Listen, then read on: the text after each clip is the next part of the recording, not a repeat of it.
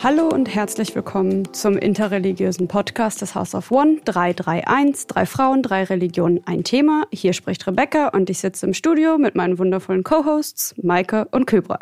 Hallo. Hallo. Schön wieder da zu sein. Wir hören uns jetzt alle so fröhlich an, aber tatsächlich haben wir mal ein Thema mitgebracht, das gar nicht so ähm, mhm. viel Spaß macht wahrscheinlich. Und zwar möchte ich mit euch über Burnout reden. Und zwar nicht über irgendwelchen Burnouts oder das allgemeine Phänomen, sondern religiösen Burnout. Mhm. Könnt ihr euch da schon was drunter vorstellen? Maike. Du guckst Kybra an und sagst Maike, weil du schon hörst und siehst an meine Reaktion. Ja. Ähm, so gut kennen wir uns schon, dass ich was sagen möchte. Also ich kann mir was darunter vorstellen. Ich kenne das nicht als geprägten Begriff, aber ich weiß aus meiner Kirche und aus meinem eigenen beruflichen und äh, spirituellen Leben, unter welchen Druck und Erwartungshaltung und ähm, ja, welche Bedürfnisse ich auch erfüllen muss, Schrägstrich möchte, eigene und die von anderen. Mhm. Und ähm, im Bereich genau des religiösen Lebens kann ich mir darunter vorstellen, dass vor allem Menschen, die für und in ihren Religionsgemeinschaften arbeiten, ob ehrenamtlich oder hauptamtlich, ähm, unter ja, Burnout-Gefahr stehen. Mhm. Ja, genau. Also das ist die Gruppe, die Maike da gerade angesprochen hat, sind ja auch wir drei. Deswegen, genau. Kybra, ähm, kannst du was damit anfangen? Ja, also ähm, eine Überflutung von Anfragen und Arbeiten.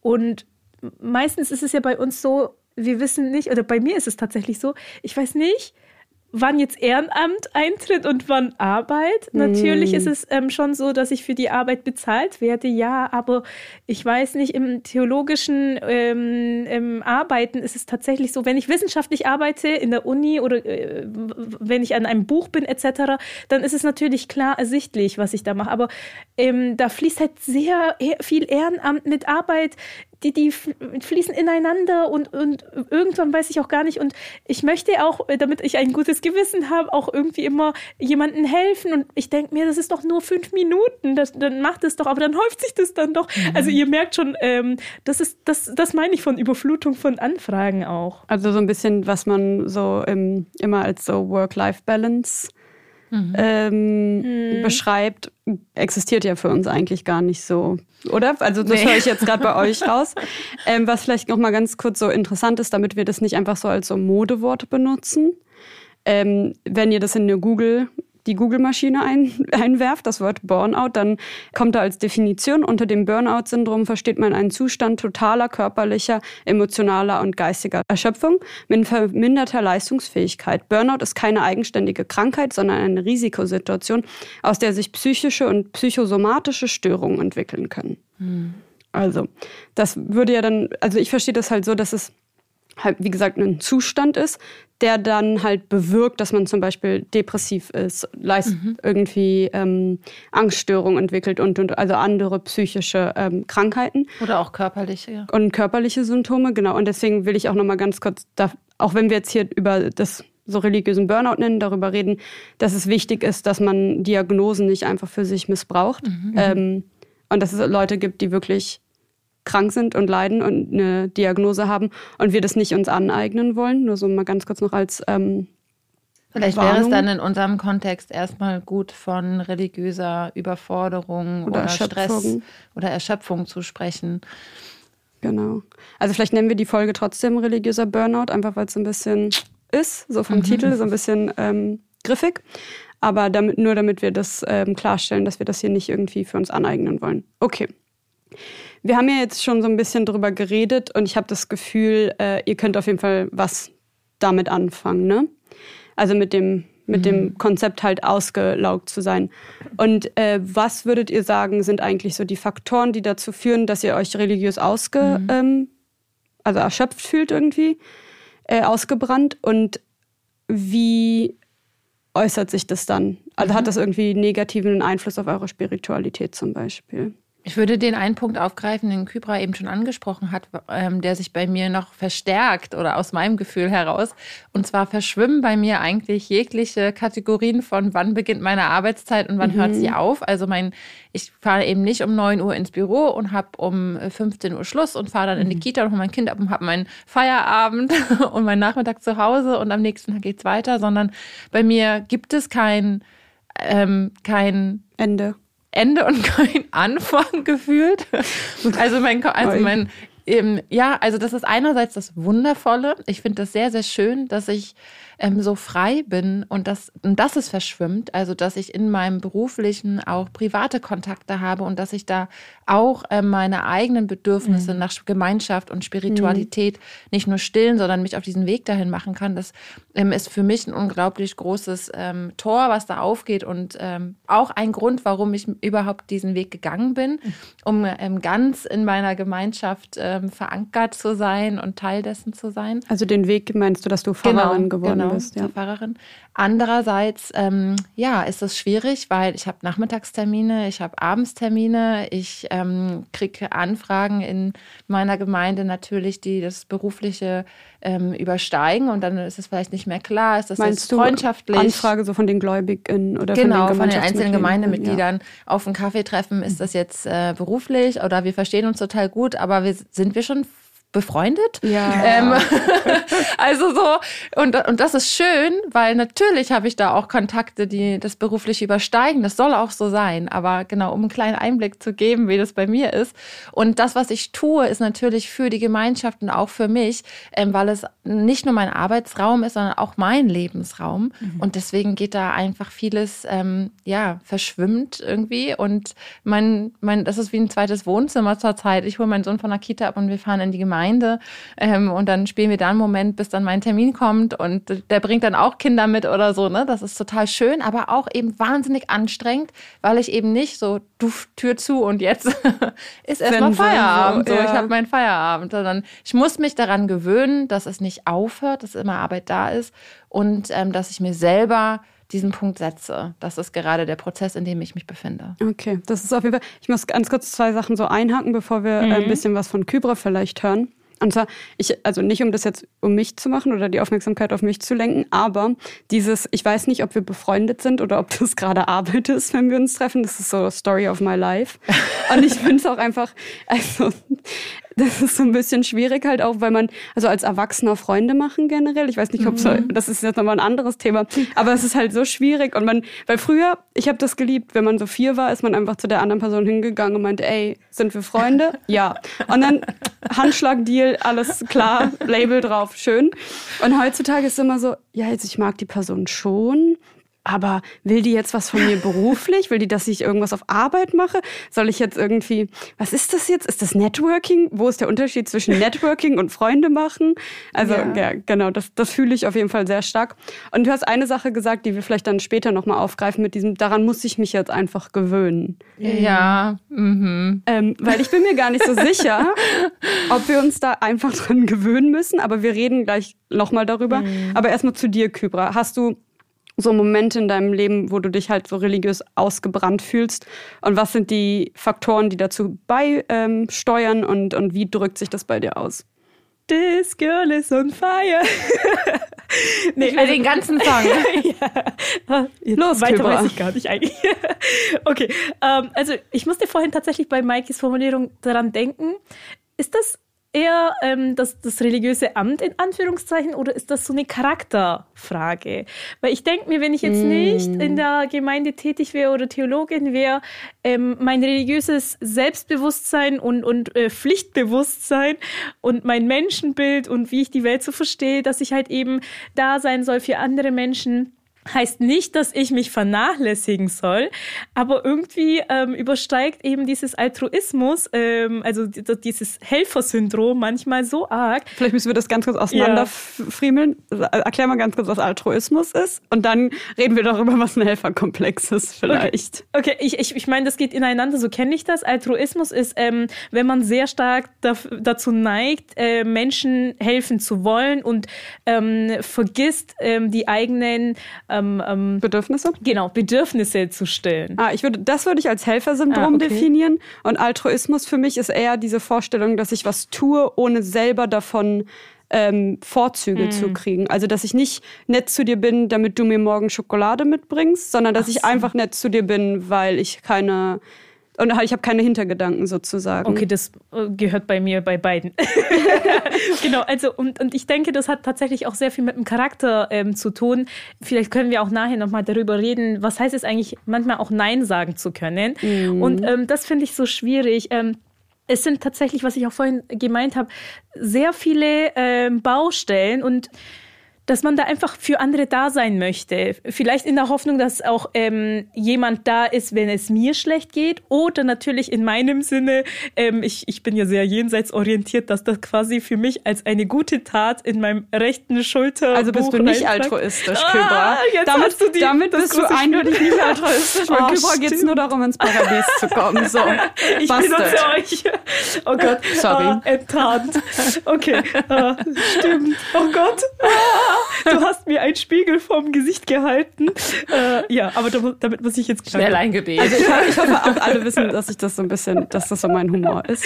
Aber gut. Okay. Ja, und ähm, nee, alles gut. Genau, und, und äh, ja, auf jeden Fall ähm, kenne ich das deswegen, dass, dass man tatsächlich sehr schnell überfordert sein kann. Und in dem Moment merkt man das ja auch gar nicht, erst im Nachhinein. Also es ist manchmal manchmal denke ich mir, es ist zu stressig, aber es ist so ein, ein, positiver Stress, aber es ist dann tatsächlich am Ende doch sehr viel. Und ähm, manchmal muss man, glaube ich, auch tatsächlich Nein sagen und nicht als, als, ja, ich bin jetzt böse und möchte jetzt mein Nein sagen, sondern tatsächlich, weil es einfach anders nicht geht. Und es gibt ja auch andere Menschen da draußen. Äh, wir alleine sind ja nicht hier, die irgendwie helfen können oder ähm, für, für diesen, was auch immer, was für eine Arbeit jetzt da zu verrichten gibt, einsetzbar sind. Und ich glaube, das müssen wir auch da ist eben Nachwuchs auch immer ganz, ganz wichtig. Das ist jetzt natürlich wieder ein ganz anderes Thema. Ähm, aber wenn man tatsächlich sehr viele helfende Hände hat, dann kann man auch das, die Arbeit so quasi ähm, untereinander verteilen und genau abgeben. Das, das ist, glaube ich, glaube ich, der Knackpunkt, weshalb es zu Überforderungen auch bei vielen kommt. Ich würde da nochmal einhaken zu dem Nein sagen, wenn ich mhm. darf und nicht deinen Plan sprenge, Rebecca. Du darfst Nein sagen. Nein. Aber ich würde dir ein bisschen Arbeit abnehmen. und zum Nein sagen. Ich würde ja von mir sagen, ich kann Nein sagen. Mhm.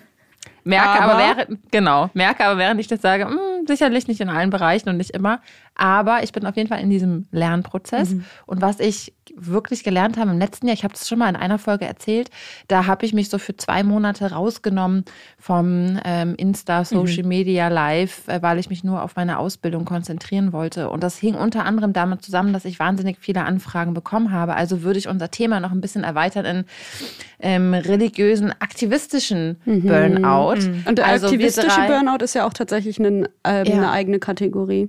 Und ähm, ich würde da uns drei so einordnen, dass wir uns engagieren für unter anderem den interreligiösen Dialog, aber auch für, in meinem Fall zum Beispiel für ein queeres feministisches Engagement in meiner ähm, äh, Gemeinschaft, Gemeinde, Kirche. Und ähm, Ihr kennt das, ihr habt das eben schon angesprochen. Ihr bekommt auch viele Anfragen. Das besprechen wir gleich nochmal, wie gehen wir da eigentlich als Podcast mhm. mit um. Aber ich habe im letzten Jahr so viele Anfragen bekommen, dass mir gar nichts anderes übrig blieb, als Nein zu sagen. Mit Anfragen meinst du dann einfach nur von, von JournalistInnen? Genau. Oder meinst du auch äh, irgendwelche Projektanfragen oder alles, Kooperationen? Alles. alles. Also, ob ich einen Artikel schreiben kann für eine Zeitung, mhm. ob mich JournalistInnen interviewen mhm. können, Drehanfragen für mhm. Filme oder Dokumentationen, ob ich einen Workshop leiten kann. Ähm, und dann von unterschiedlichen Stellen, also innerkirchlich, aber auch darüber hinaus. Und ich musste mir einfach sagen, und das ist ja die Herausforderung, sich selber dann einzugestehen in diesem harten Social Media Business, also ähm, eine große Reichweite zu haben. Also je mehr Anfragen man ansagt, desto mehr ähm, geht man ja auch über die eigene Publik Community und, ja. hinaus und jede Nachfrage zieht wieder neue mit sich, weil man dann in anderen Medien und auch ähm, gesellschaftlichen Kreisen landet. Das ist gut und gut für das Thema und das, was man möchte. Ich möchte dann zum Beispiel in meinem Bereich ähm, das äh, feministische queere Engagement, mhm. also für ein ähm, diverseres Bild von und Kirche sorgen und mich dahingehend engagieren. Also hey, das ist total toll, dass sich Medienhäuser dann dafür interessieren. Andererseits mh, hm, ist es immer sehr viel Arbeit. Und dann selber festzustellen, äh, es gibt ja ganz viele andere, das ist das, was du gerade gesagt mhm. hast. Ich muss nicht das Gesicht sein oder so. Das mhm. kann ich auch gar nicht. Ich kann ja gar nicht für alle sprechen. Ich kann immer nur für mich sprechen und ähm, für den Bereich und woher meine Motivation stammt. Und, und das ist eigentlich das Feministische dann an ja, der Arbeit, genau. finde ich, an anderen auch das Feld zu überlassen, zu sagen, ich kann nicht, aber es gibt noch die, die, die, die, die Menschen, die können das genau, also mindestens genauso Voll. gut wie ich. Ähm, fragen Sie doch da an. Und das ist mir ganz wichtig, das war für mich wichtig, das zu lernen, in diesem Prozess es zu mhm. tun, das nicht nur in der Theorie zu denken, sondern das zu üben. Und ähm, so versuche ich immer noch zu arbeiten, dass ich Projekte und äh, Anfragen absage mhm. ähm, und an andere verweise. Ja. Ich will ganz kurz will ich einmal noch was ähm, auch dazu sagen, weil ich habe tatsächlich auch eine Freundin und also die Person weiß, wenn sie das hört, weiß sie, über wen ich rede. Ich nenne sie jetzt nicht namentlich, ähm, wo wir uns die immer hin und her schieben gegenseitig und dann auch immer anfragen, so kennst du jemanden, der noch irgendwie mhm. und dann mhm. versuchen das so zu verteilen, weil ich finde, was du auch meintest, das ist gelebter nicht nur Feminismus, sondern egal für was man sich einsetzt, wenn ich dafür plädieren will, dass es irgendwie das Judentum zum Beispiel kein Monolith ist, also nicht irgendwie ähm, nur eine eine ja. eine Facette hat, im Endeffekt, dann muss ich auch dafür sorgen, dass nicht nur ich da stehe. Ja. Genau. Ja. Äh, das finde ich eigentlich auch voll schön und das ist ja dann auch extrem wichtig. Aber ich glaube halt manchmal hat man das Gefühl so, oh, wenn ich das nicht mache, macht das niemand. Ja. Und habe ich dann nicht diese Verantwortung ja. auch für halt die anderen Leute das zu machen. Oder manchmal frage ich mich auch, und das ist auch ein bisschen, vielleicht ist es auch ein bisschen so mein Ego, aber ähm, dieses, ah, will ich jetzt wirklich, dass sie dann zum mhm. Beispiel nochmal die das gleiche Interview mit XY mhm. führen? Mhm. Oder würde ich lieber jemand Jüngeren da haben und, und, und.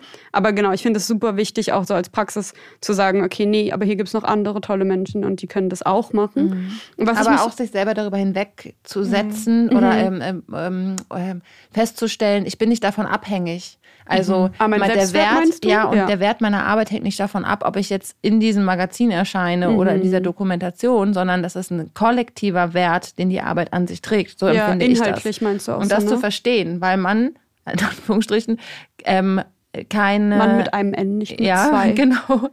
Auf Social Media, dass ähm, ähm, viele AktivistInnen da sehr lange umsonst arbeiten. Mhm. Und ähm, gerade in den religiösen Communities, also ähm, ist es immer noch häufig so, dass Menschen sich ähm, ehrenamtlich engagieren mhm, im ja. Netz. Und dann ist es natürlich ein, weiß ich nicht, man kann einen Workshop geben und bekommt eine Vergütung dafür. Dann ist es mhm. natürlich eine Wertschätzung und ein Honorar für eine geleistete Arbeit und darauf dann zu verzichten mhm. und sich aber, genau, versuchen damit ähm, das zu spüren. Das ist, meine Arbeit ist trotzdem wichtig gewesen und wertvoll. Mhm. ähm, Im ganzen Kollektiven ist eine Herausforderung Amen. auch. Also kennt ihr das auch? Manchmal ist es auch so, wir haben ja Haupt äh, Berufe, wo wir hauptamtlich tätig sind. Und die aber kommen, auch alle in dem gleichen, also im religiösen Spektrum sich befinden. Genau, ne? und dann kommen aber Anfragen, die vielleicht momentan, ähm, zum Beispiel im Januar, nicht so passen, aber man denkt sich, oh, das ist so ein tolles Projekt, da möchte ich unbedingt äh, mitwirken. Mhm. Und, und da fängt es schon an, finde ich, dass man da einerseits möchte man leidenschaftlich da mitmachen, andererseits warten andere Pflichten ähm, auf dich und ähm, das ist dann quasi so, man, man überlegt sich dann, kann ich das jetzt irgendwie irgendwo noch irgendwie reinquetschen? Ähm, kann ich das irgendwie dann trotzdem noch machen? Weil ähm, es, ja, man, man möchte manche Gelegenheiten auch gar nicht ähm, sausen lassen. Und da fällt mir immer ähm, der Spruch von einem Lehrer von mir, der ist auch leider verstorben, äh, ein. Ähm, es ist anscheinend auch in der türkischen ähm, Sprachraum auch sehr verbreitet. Ich übersetze das jetzt mal. Und zwar ähm, heißt es, wenn du versuchst, überall anwesend zu sein, wirst du von allen fernbleiben. Also mm. man muss schon sich sammeln und, und irgendwo konzentrieren, weil überall ähm, dieselbe Kraft und Power zu geben, geht halt auch nicht. Ja. Und dann muss man sich, glaube ich, tatsächlich entscheiden, ähm, was macht Sinn, was ist effizient, ähm, wo kann ich tatsächlich ähm, mich einbringen. Auch, genau. Ja. Das ist sozusagen die türkische Variante von man kann nicht auf allen Hochzeiten gleichzeitig tanzen. Ah, bisschen, ja. genau. Für mich war es auch wichtig zu lernen, bin ich überhaupt die richtige Person für die Anfrage? Also ah, gibt es nicht ja. Menschen, die ähm, besser geeignet mhm. dafür sind, beziehungsweise werde ich für Themen angefragt, einfach nur, ah, da ist eine junge Person mhm. von Kirche, wir fragen sie mal an, was sagt sie zu dem und dem Thema? Und dann aber mhm. zu sagen, nee, das ähm, bin ich nicht. Das bin ich nicht. Mhm. Ich kann nicht dafür sprechen. Ähm, andere Menschen haben weniger, weiß ich nicht, Reichweite, werden weniger angefragt oder mhm. sind einfach die bessere Person in dieser Hinsicht, das auch mhm. selber zu checken und umzusetzen. Ähm, genau.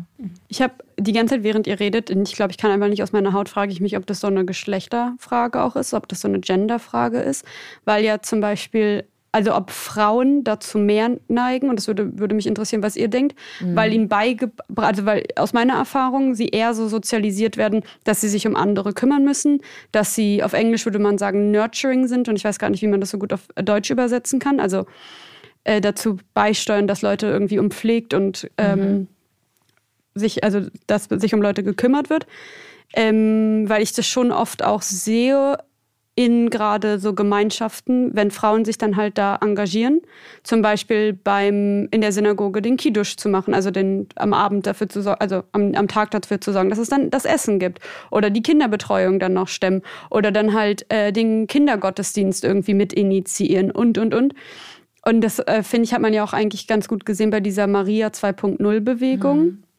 wo ja dann die Frauen im Katholizismus gestreikt haben und da man gesehen hat, wie viele Frauen in diesen ehrenamtlichen Positionen waren. Aber genau, um das jetzt nochmal so ein mhm. bisschen, ich bin gerade so ein bisschen, habe ich mich verloren in meiner Frage. denkt ihr, das ist ein Gender-Problem auch? Oder denkt ihr, da ist auch nochmal so eine Sexismus-Ebene drin vielleicht? Auch, würde ich sagen. Mhm.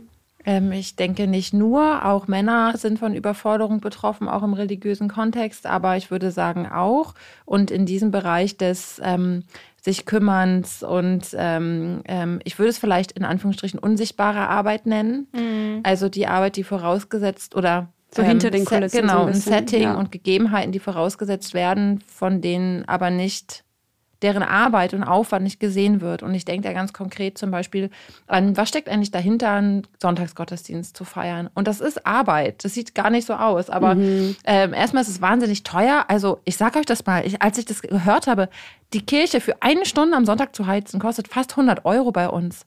Äh, ne? Auf, mm. Aufgrund der gestiegenen mm. Energiekosten. Also diese riesige Kirche und mittlerweile kommen auch mehr Menschen. Man kann sich die Frage stellen, macht das überhaupt Sinn und so weiter? Kann man nicht lieber einen Gemeinderaum ziehen? Aber wir haben keine ähm, Gemeinderäume, in denen wir eine Winterkirche oder sowas haben. Das haben ja einige Gemeinden, das haben wir nicht. Aber dann die Kirche vorzubereiten, dass mhm. ähm, die Bücher da überall liegen, dass die Blumen frisch sind, dass es sauber ist ähm, dass die Kerzen angezündet werden, die ähm, Lieder gesteckt werden. Man denkt so, ja, okay, das sind fünf kleine Sachen. Aber es sind Sachen, die müssen gemacht werden, damit mhm. es am Sonntagmorgen fertig ist, damit ich kommen kann mit den Texten, die ich mir überlegt habe. Ähm, und da brauche ich einfach an meiner Seite zwei, drei ja. helfende Hände, die die Menschen auch betreuen und ähm, ne, die Hallo sagen und die alles aufschließen und alle Lichter anmachen und ähm, sich um die Technik kümmern, geht das Mikrofon und so weiter. Und das ist ein Aufwand und das machen vor allem ehrenamtliche ähm, Menschen in der Kirche sind immer noch mehr Frauen ja, als Männer. Würdest du schon sagen, mhm. okay. Und Gibt es auch als Statistik. Ah, ja, interessant. statistisch erfasst. Also ich würde es auch nicht festnageln daran, aber ja. ich finde schon, dass eine gewisse, das ist natürlich auch so eine, ja, vielleicht auch ähm, kulturelle Erziehung vielleicht auch, aber selbst, dass man daran denkt, ähm, wenn die, zum Beispiel jetzt die Hostien zu Ende sind, dass da jemand daran denkt und die irgendwie nochmal besorgt oder ich weiß nicht, wenn man eine Teamsitzung veranstaltet, schaut, ob wir noch einen Kaffee haben. Zucker. Wir haben hier sehr guten Kaffee, wir haben hier genau. Schokokekse genau. stehen und Wasser still mit Sprudel. Das fällt ja auch nicht vom Himmel und irgendjemand muss halt eben daran denken und, und auch das ist ist tatsächlich Arbeit, was hinter den Kulissen mhm. so ist. Und, und, oder wenn es ein Gastgeschenk geben äh, soll, dass man das auch besorgt. Und das, das ist eben das, was wir auch vorhin mit ähm, Arbeitsteilung auch angesprochen mhm. haben. Auch da ist es sehr wichtig. Ich kann nicht zugleich moderieren und dann noch an 50 organisatorische kleine Sachen denken, weil dann ist es tatsächlich so, mhm. dass die Moderation vielleicht darunter leidet weil man sich dann nicht genug fokussieren kann oder konzentrieren kann auf die eigentliche Arbeit. Und Manchmal sehe ich das tatsächlich, aber das ist natürlich wieder ein, ein, das kommt daher, dass eben vor allem jetzt in Moscheen oder religiösen ähm, Vereinen, sage ich auch mal, sehr viel Ehrenamt mit einfließt. Das sind Menschen, okay, ich arbeite zwar in einem Dialogverein, aber da sind sehr viele Menschen, die ähm, ehrenamtlich tätig sind. Mhm. Und dann kann ich das tatsächlich auch nicht erwarten, dass diese ja. Ehrenamtlichen von ihren hauptamtlichen Berufen herkommen und das alles für mich stemmen. Und ja, ja und deswegen ist ähm, hier nochmal Ehrenamt sehr wichtig. Ja, genau. ich würde auch viel Liebe, große Herzen genau. an alle Menschen, die sich so krass engagieren. Ja.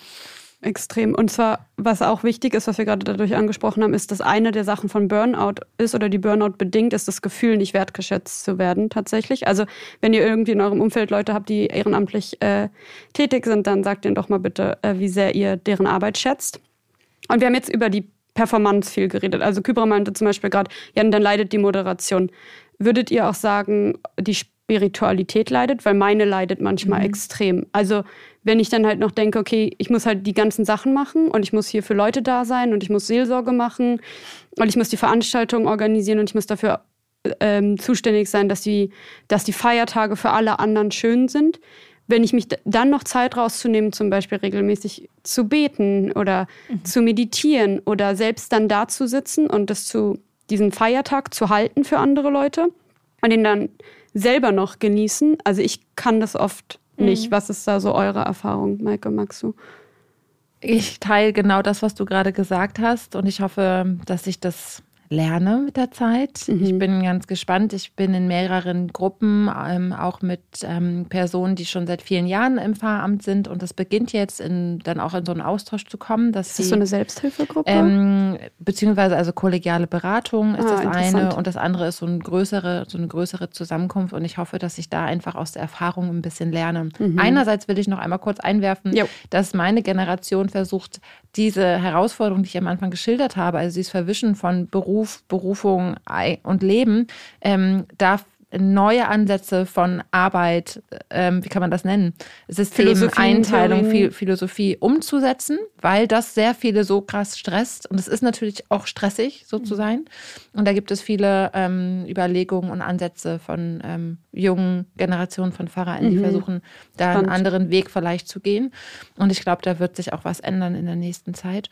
Und Oh Gott, ich habe den Anfang deiner Frage vergessen. Worauf wollte ich eigentlich antworten? Ja, Ob genau. deine Spiritualität leidet. Ja, ich hatte wirklich, also für mich persönlich war, waren die Weihnachtsfeiertage ähm, nicht, nicht gut. Schön. Also ich war so, mhm. ähm, also so sehr mit anderen und für andere da und beschäftigt, dass keine Zeit für mich selber blieb. Und ich war also war bin im neuen Jahr angekommen und es verlief wie im Rausch und ich habe zurückgeblickt und dachte, wo war ich eigentlich da? Mhm. Und ich habe mich da selber nicht gefunden und ich hatte nicht die Momente im Advent und ich wusste das vorher. Ich habe es mir vorgenommen, es hat nicht funktioniert. Ich hatte nicht die Momente heil, an Heiligabend und ich mhm. weiß, es war eine stressige Zeit, weil ich bin dann direkt umgezogen und so weiter. Und trotzdem ähm, hätte ich sie gebraucht. Mhm. Und meine, äh, ich bin sehr dankbar gewesen, dass meine Familie da war. Die hat sich um alles gekümmert, wie Essen. Und da musste ich mich gar nicht drum kümmern. Aber trotzdem, also das ist gut und trotzdem Stress. Also es ist mhm. schön, dass sie da waren, sich um alles gekümmert haben, aber drei, gleichzeitig Stress, Menschen zu Hause zu haben. Mhm. Ich bin leider auch so, dass ich einfach dann auch, ich freue mich darüber, wenn ich alleine bin, mhm. weil ich mal die Tür ja. zu machen und muss mich um niemanden kümmern. Ja. So, mein Kind ist im Bett, die Tür ist zu, ich kann auf dem Sofa liegen. Dann, um dann runterzukommen, dann ist ja immer noch was zu tun, aber um dann runterzukommen, und das hatte ich nicht. Mhm. Ja. Ich habe auch keine, nicht mal Zeit, Weihnachtsgeschenke zu kaufen. Ich habe nur an mein Kind gedacht so, ja, niemand anderes hat nicht mal anders. Postkarten geschrieben. Mhm. Ich dachte so, oh mein Gott, meine Oma in, ne, in, in, in Cuxhaven weiß, meine Enkelin wird Pfarrerin und was mache ich? Ich schaff's nicht mal, ihr eine Weihnachtspostkarte mhm. zu schicken. Ich feiere Weihnachten mit der neuen Gemeinde und das hat mir wirklich das Herz gebrochen, dass mhm. ich äh, das nicht hinbekommen habe. Ich glaube, Omi versteht das bestimmt. Ja. Also ich kenne Omi nicht, aber Omi, ich glaube, Omi Wir sind sehr das. verbunden liebe Grüße im Herzen. Ja, ja genau. liebe Grüße an ähm, dich. Glaubst du, das hat was mit so diesen, also dass es auch religiös bedingt ist in dem Sinne von, dass es halt dieses Konzept zum Beispiel der Nächstenliebe gibt und dieses der Selbstaufopferung, dass es dann vielleicht deswegen auch im Religiösen eher dazu kommt, wenn man dort arbeitet? Sicherlich, aber vor allem auch die Bedürfnisse und Erwartungen der Menschen. Mhm. Und das mit meinen eigenen zusammenzubringen, das Schwierig. Ist schwierig, vor allem wenn ich jetzt gerade neu anfange in einer Gemeinde. Mhm. Und da habe ich nicht die, ähm, sehe ich mich nicht dahin, gleich zu Beginn alles über Bord zu werfen, sondern ich gehe erstmal mit und gucke und ähm, versuche das erstmal so anzunehmen und umzusetzen. Und in der Regel sind das ja mehrere Gottesdienste und Feierlichkeiten. Ihr kennt das auch an den Hochfesten, sind es mehrere Veranstaltungen am Tag oder hintereinander. Und das ist ja. das Kräftezehrende. Mhm. Eine Veranstaltung, ein Tag ist gut zu managen, aber dieses Geballte, was auch das Schöne ist, eigentlich so innerlich durch diese Tage zu gehen ähm, und das mit, mitzugehen von morgens bis abends, mhm. ähm, äh, ist toll, aber über mehrere Tage ist das schon anstrengend. Ähm, und ich faste nicht. Ich faste ja dabei in der Regel nicht. Also nochmal, ne?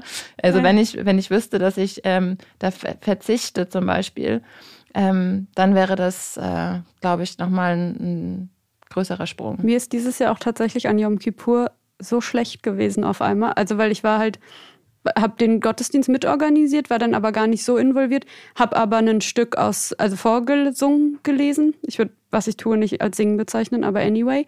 Äh, und dann habe ich mich hingesetzt und ich dachte, ich, sorry für die Sprache, aber ich dachte, ich kotze gleich auf dem Fußboden mitten im Gottesdienst, weil ich einfach so durch war. Aber nochmal ganz kurz, ähm, Kybra, würdest, hast du das auch, dass deine Spiritualität leidet oder nicht so?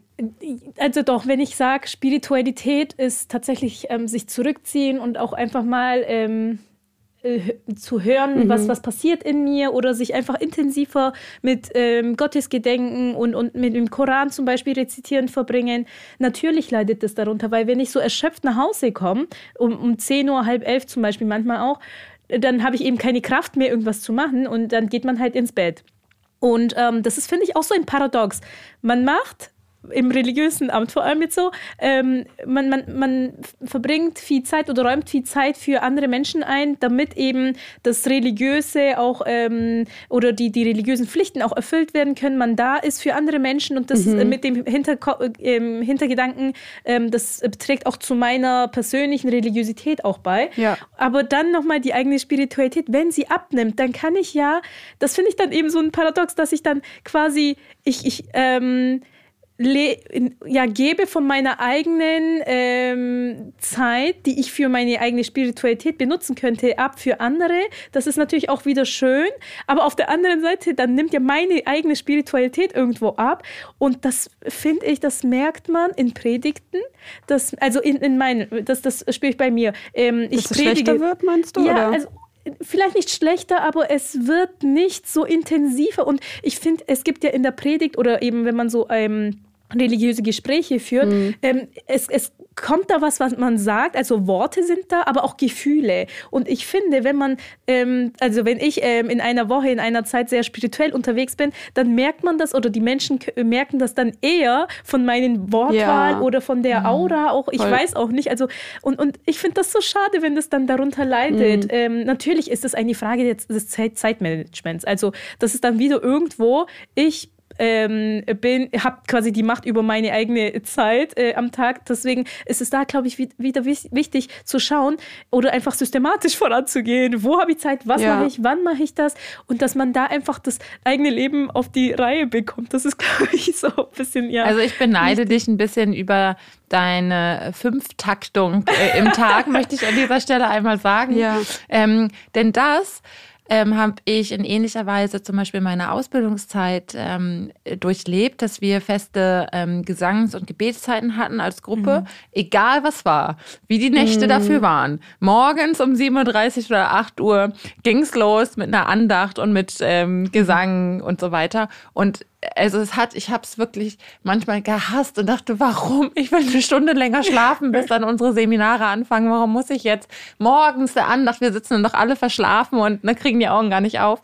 Ähm, aber es war so schön, mhm. da durchzugehen. Also egal wie man gerade drauf mhm. war, ähm, das als Gruppe zu erleben, war mhm. ganz, ganz schön. Und genau, ähm, ich will genau. da, da auch gleich nochmal einhaken, dieses ähm dass es halt einem trotzdem was geben kann. Und deswegen wäre so meine Abschlussfrage. Also, und ich möchte auch noch mal ganz kurz irgendwie das ein bisschen ähm, positiver auch noch mal verordnen, dass wir trotzdem ja alle unseren Job lieben und dass es uns Spaß macht und dass wir das total gerne machen und dass es hier eher darum geht, so ein bisschen auf sich selbst aufzupassen und jetzt mhm. nicht irgendwie zu haten oder zu sagen, so, ah, ja, so F euch alle.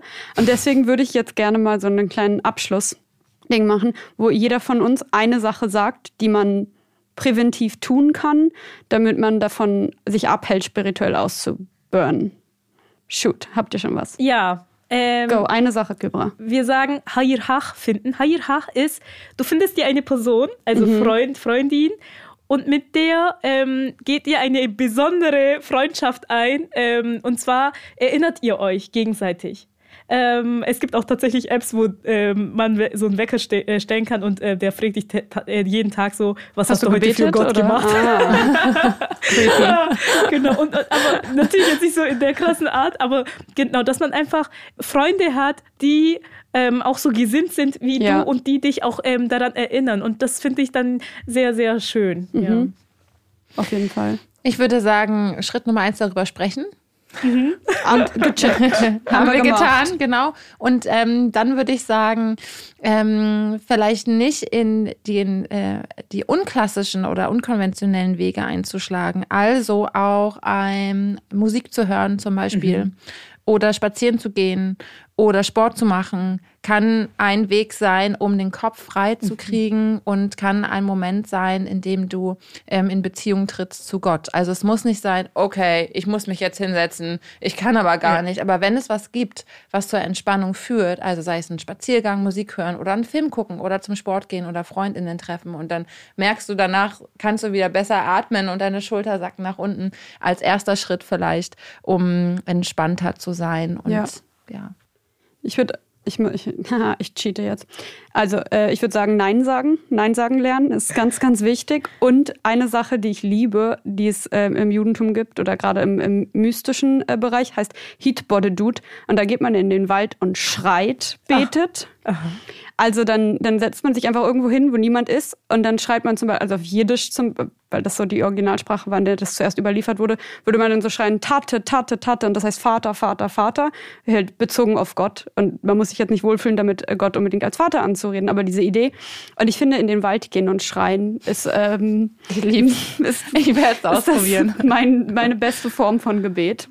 Ich hatte hier noch so viele Punkte, Rebecca, und ich fühle mich so, ähm, habe das Gefühl, du gehst schon so äh, Richtung Ende. Wir, ja. Ich habe mir noch Wellness aufgeschrieben. Ich wollte über meine ähm, peinlichen Sauna-Erfahrungen sprechen und über ähm, Selbstoptimierung, dass da auch Gefahren drin liegen, aber vielleicht beim nächsten Mal. Genau, ich würde einfach dann den Aufruf sozusagen an unsere HörerInnen starten, falls ihr hören wollt, wie Maike eine Folge über Wellness moderiert, dann meldet euch doch einfach mal äh, bei uns und Kybra sagt euch die E-Mail-Adresse von von uns. Ja, ihr könnt euch gerne bei uns unter 331 podcast at house-of-one.org melden.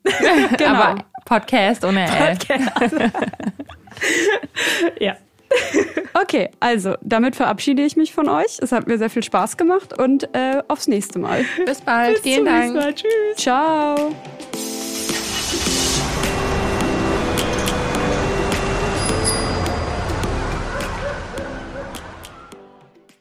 Okay, Maike, aber was ist das jetzt mit der Sauna hier? ja, das musst du jetzt uns Okay, mir ist das absolut peinlichste überhaupt in meinem Leben passiert in einer Sauna. Und zwar habe ich tatsächlich als ähm, ähm, Teenager in der Sauna den Vater meiner Freundin getroffen. Ah. Als ich aus der Sauna rausging, kam er gerade rein und, und meine Blicke gingen nach unten und seine auch. Und es war so peinlich. okay, ciao. Und so ähm, haben wir uns dann auch nie wieder gesehen. Manchmal Menschen, die man nicht in der Sauna treffen ja, will. Ja, eindeutig. Oh